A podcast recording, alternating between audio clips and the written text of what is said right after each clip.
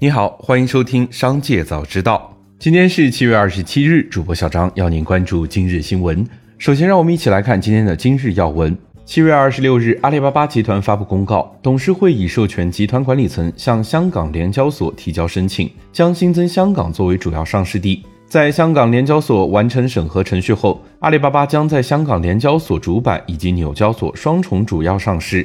相关流程预计在二零二二年年底前完成。目前，阿里巴巴与蚂蚁集团正逐步完成组织架构上的切割，原先内部直接转岗渠道也已经取消，而是要走正常的离职程序。七月二十六日，理想汽车官方微博转发员工微博对理想 L 九试驾汽车被曝发生断轴作出回应。并且公布理想 L 九宁波试驾事故车的行车记录仪视频。雨天夜间以每小时八十六千米的速度撞击金属护栏，撞击损坏了超过三十米的护栏，事故无人员受伤，空气弹簧完好无损。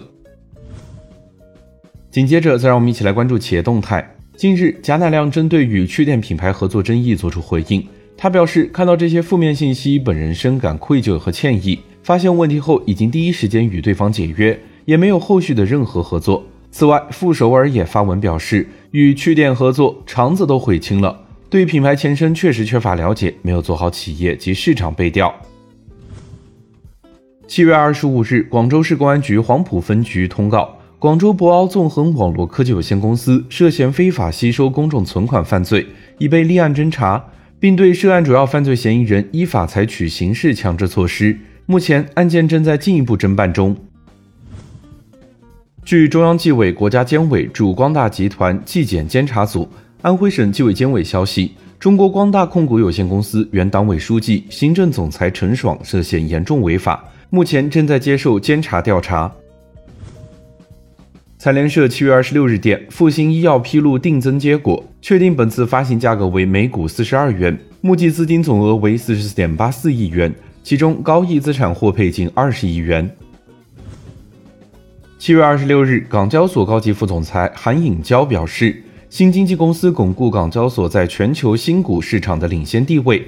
香港新股集资总额在过去的十三年内七次全球夺冠。今年港交所将加快完善上市制度的步伐，确保其上市机制能够满足发行人投资者的需求，亦希望持续提升市场的多样性。也正在研究为一些尚在产品商业化初始阶段的大型高科技公司拓宽上市门槛。以支持此类公司的募资需求。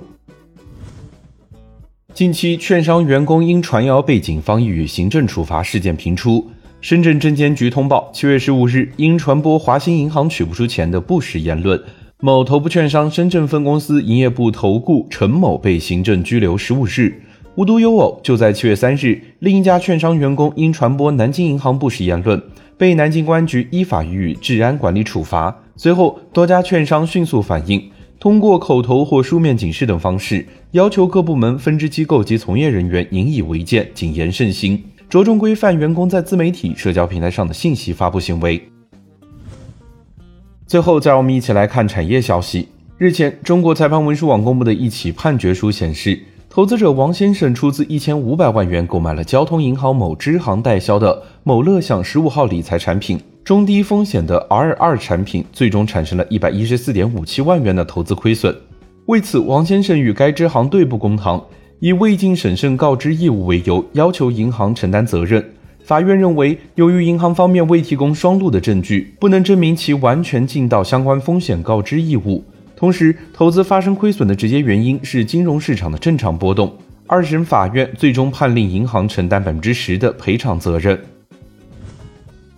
七月二十六日，有网友爆料称，广西玉林市卫健委为推进当地人口进城政策，对于在玉林城区新买了房子的应届毕业生优先考虑录用。对此，玉林市卫健委微信科工作人员表示，现根据玉林市相关政策调整，上述措施将不予实施。二十六日，全球最大的加密货币交易所 Coinbase 正在被 SEC 调查。调查其是否不当的让美国人交易本应登记为证券的数字资产。随后，加密货币暴跌，比特币一度跌回二点一万美元以下。以上就是今天商界早知道的全部内容，感谢收听，明日再会。